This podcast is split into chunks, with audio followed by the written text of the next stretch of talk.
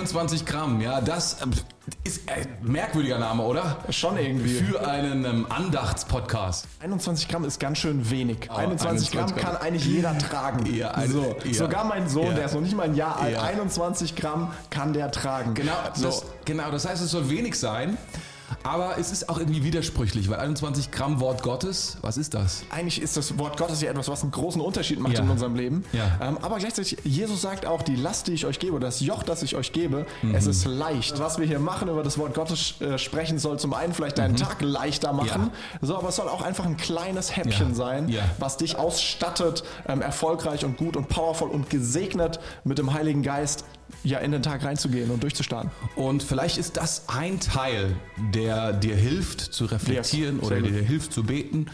Und ich muss dir ganz ehrlich sagen, ich glaube, ich bin eine andere Person. Und ich meine wirklich, ich bin eine andere Person, wenn ich es tue, regelmäßig, oder wenn ich es nicht tue.